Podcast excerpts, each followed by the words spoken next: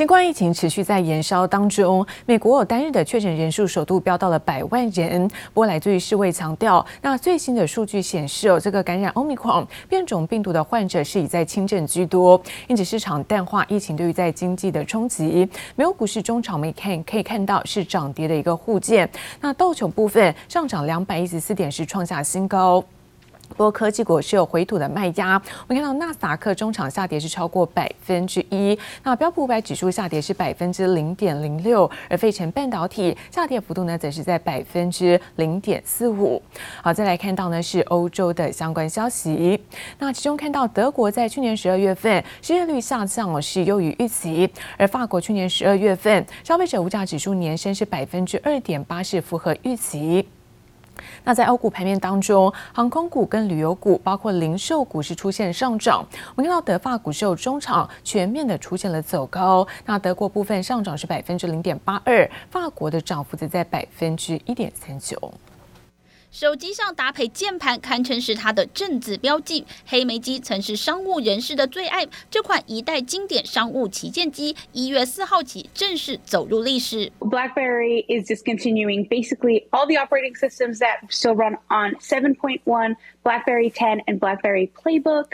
Now, this isn't a shock because they let everyone know in 2020 that this was coming. In 2022, these services were going to be shut down. Uh, so Things like texting won't work, data won't work. You can't call 911. No, nothing will reliably still be working on these phones. 连简讯都不能传，再也无法正常使用，属于黑莓机的时代正式落幕。We saw celebrities having Blackberries back in the day. Kim Kardashian, even President Obama had a Blackberry, and so they were sort of the status symbol. If you had a Blackberry, you were you were the cool kid. And then obviously iPhones and, and smartphones rolled in, and that sort of became the norm. And BlackBerry sort of fell out of vogue.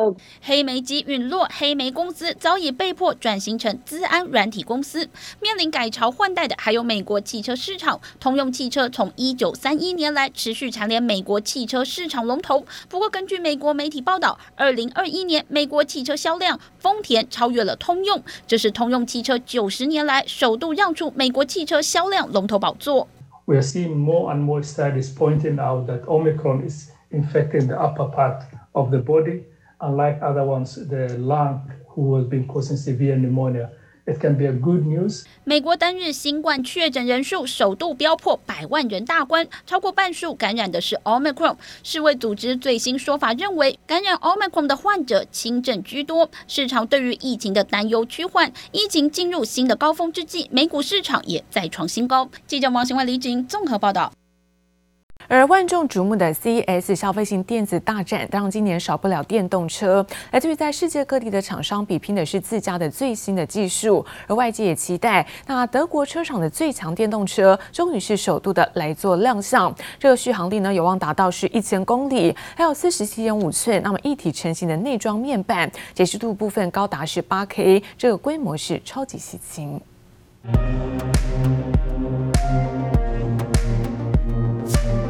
流线型车底设计配上尾翼橘色光效，德国车厂终于在今年 CES 展首度公开最强电动车真面目。Vision EQXX 是业者当前电动车技术集大成，续航力有望达到一千公里。Without just putting a bigger and heavier battery in the car, quite the opposite. The Vision EQXX is all about creating a holistically better electric car. That looks stunning and futuristic too. 尽管 Vision EQXX 电池容量比 Model S Plaid 多百分之五，续航里程表现却高出百分之五十以上。除了电池重量大幅减少，马达转换效率以及极低的风阻系数也是关键之一。另外，车顶还有太阳能板加持，来供应车内灯光以及娱乐音响等等。还有一项吸引人的是一体成型的内装面板，四十七点五寸超大荧幕，拥有高达八 K 的解析度等于把整台电视压缩放进驾驶舱。CES 汇集全球电动车好手，还有被外媒形容像是从电影《银翼杀手》来的电动机车。Almost jet-like experience that you you literally just twist it and it goes bang, no hesitation, it's direct drive. 银白色科技感设计，仿佛来自未来车款。英国超级电动机车 XP Zero 只需三点七秒就可完成零百加速，极速可达时速两百公里，比法拉利 F 五零还快。除了电动机车之外，美国新创公司也发表自驾电动物流车。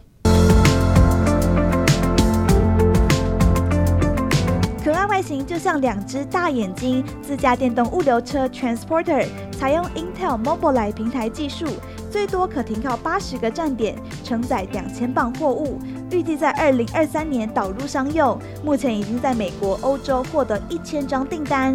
全球厂商在 CES 展大秀电动技术，也让外界对未来趋势有了全新想象。记者刘志柔、熊如喜综合报道。而二零二二美国科技电子展 CS 开展之前，看到这个面板大战呢已经正式的开打。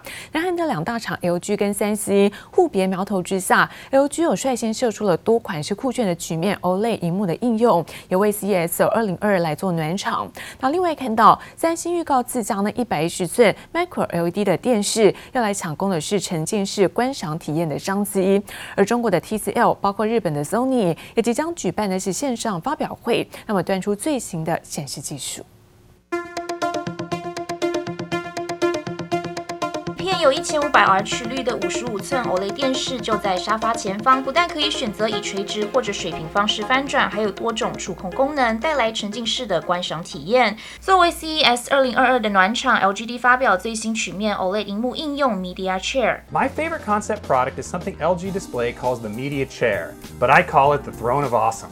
This thing has a 55-inch curved OLED TV attached to a chair that reclines and looks damn cool doing it. 另一个应用方式 Virtual Ride 就是为健身飞轮带来亲历其境般的显示。LG 把三片五十五寸 OLED 萤幕拼接摆放，就像在未来科技世界运动。超级高阶电视的发表几乎就是 CES 主轴，而与 LG 互别苗头，三星最新的显示阵容也将现身 CES 二零二二。But one thing that really caught my eye was the new addition here of having 144 hertz on their brand new 2022. You can then kind of understand that this is a huge deal for the PC market, and Samsung seems this year to be targeting them specifically. 三星推出一百一十寸、一百零一寸和八十九寸三尺寸的 Micro LED 电视，主打借由两千五百万颗微米尺寸的 LED 可独立发光及呈现色彩，打造令人惊艳的逼真画质。除了南韩大厂相互较劲，中国家电业者 TCL 也要推 Mini LED 新品。TCL's core, their TV business, has gotten better year after year. Last year, TCL released the fantastic TCL 6 Series 8K sets. So, expect new entries this year at CES. 中国 TCL 与日本 Sony 也都即将举办线上发表会，秀出最新 8K 解析度显示产品，为今年的面板竞赛正式揭开序幕。记者综合报道。 而二零二二年外资呢陆续发表对于在台湾经济前景的一些看法，来自于在星展集团的资深经济学家，那马铁英就肯定台湾经济表现位居呢是亚洲的四小龙之首，而且认为在内需消费有在复苏之下，二零二二年的 GDP 将会稳健成长，朝向百分之三的水平做迈进。不过星展银行也点出，那变种病毒跟中国经济的放缓，可能威胁是我国的出口，那值得投资人士密切的来做关注。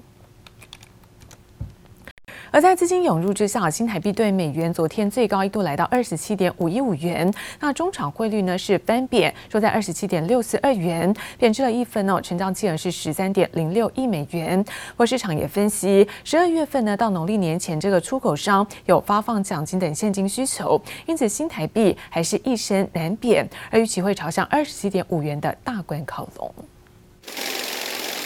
台股四号开红盘，汇市同样很强劲。在外资持续捧场下，周二新台币对美元汇率一举冲破二十七点六元大关，盘中最高来到二十七点五一五元。尽管收盘由升转贬，没有再创新高，却已经让不少民众抢着换汇。这是您换的三千块美金。二零二一年新台币稳坐最强亚币宝座，进入二零二二年，在台股带动下，金融业者预估台币依旧很强劲，而且汇率二十七元将成为常态。连续两日台股的一个呃上涨。跟啊外资的一个回补台股的一个大买超，啊当然也推升了呃台币的一个走升。那第二个原因来讲的话，是台币需需求一整年来讲的话一个高峰期，是吗？因为企业要发放年终奖金。啊跟红包啊，所以因此来讲的话，其实呃现在还是呃走升的一个序曲而已啊。展望今年，中金院认为新台币二零二二年均价约二十八点零四元。元大宝华总经院则认为，二零二一年新台币汇率呈偏强走势，分析二零二二年汇率上半年会强过下半年。不过外资频繁进出台湾，汇率还是有可能随时变动。就以往的经验来讲的话，这资金潮的话，大概呃经过了呃元宵过后的话，慢慢不用的台币的话，就要慢慢的回笼到银行体系来或金融体系来。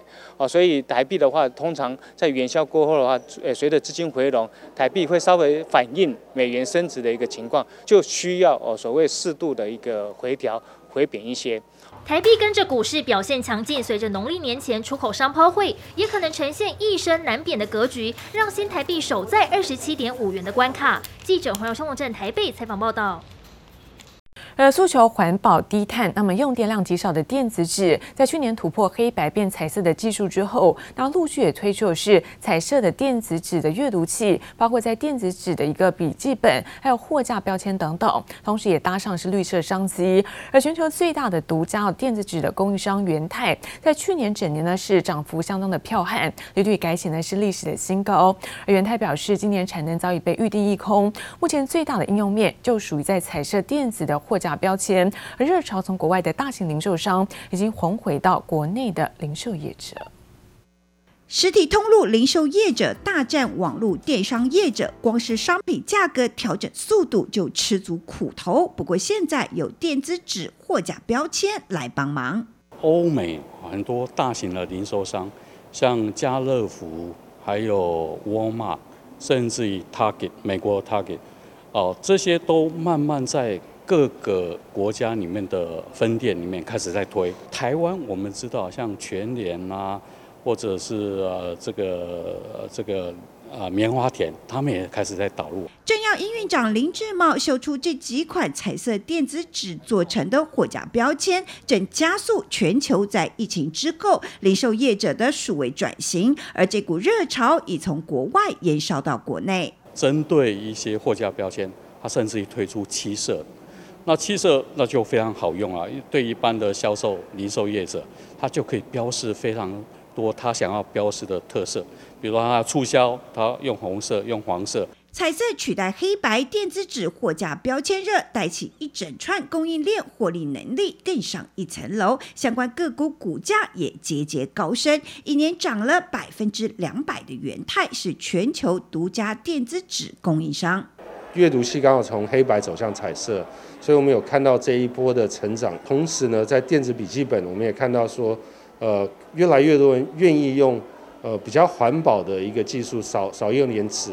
疫情也让人类更关注环境与生态的永续发展，低碳与低耗电的电子纸因此备受青睐。从元太来看的话，明年会比今年更好。那那我们。因为我们产能主要开出来的话是在第二季以后，所以我们认为在第二季以后，我们的成长幅度会会再更大一点。元太二零二二年的产能已被客户预定一空，竹科新建厂办预计二零二三年落成并投入生产。而彩色电子纸应用面从货架标签、电子书、电子笔记本到公车站牌、广告看板等，强劲需求正持续起飞。记者朱月英、杨哲新竹采访报道。而连锁的手摇品牌千小婷的母公司，那联发国际有从昨天开始是公开申购，成交价部分七十八点八元，以昨天收盘价计算，抽中一张呢，等于是现赚了五万两千元。而这台股有望是创造新一波的申购热潮。乐队歌手全程 live 不插电演唱。浑厚的嗓音让台下民众听得入神。不过，这媲美乐团等级的演出，不是在夜店，而是手摇饮店。为了吸引人气，店长身兼歌手，希望刺激业绩。顾客手舞足蹈，跟着一起嗨。手摇饮市场竞争激烈，不断拉高规格出招。果然，一开唱就让手摇饮店业绩增加两到三倍，连带也拉抬手摇饮母公司 IPO 的热度。台湾人最爱的国民饮料珍珠奶茶销售热度也刺激真奶股的 IPO 热潮。连锁手摇品牌歇脚亭的母公司联发国际四号开始公开申购，抽中一张等于现赚五万元。联发国际预计在十四号挂牌上柜，成交价七十八点八元，以四号收盘价计算，抽中一张现赚五万两千元，难怪人气居高不下。主要的市场目前是在美国的一个部分，那在那里主要是因为高单价跟高毛利，所以获利空间比起台湾相对要大。人气同样沸腾的华硕旗下小金鸡电源管理 IC 大厂力致，三号开始公开申购，不止成交价五百八十九元，创下台股新纪录。抽中一张有机会大赚三十万元，因此申购第一天就突破十七万笔，推过三天可望吸引五十万人次参加申购。尽管中签率只有百分之零点四左右，但依旧动资市场资金三千亿元，创下史上新高。另外还有不锈钢板材大厂建昌，三号开始申购，抽中一张也可以小赚约两千元。只是专家提醒，挂牌新股仍有风险。过往的记录，也许一两个礼拜甚至一个月之后，市场冷静之后，股价可能会有震荡拉回的可能。如如果说长线投资人真的看好未来的趋势，可以等待后续市场冷静拉回的时候再做布局的动作。台股冲上万八，续创新高，带动新股挂牌的热度，只是还是得留意短线风险，投资谨慎小心。记者叶比林、吴国豪台北采访报道。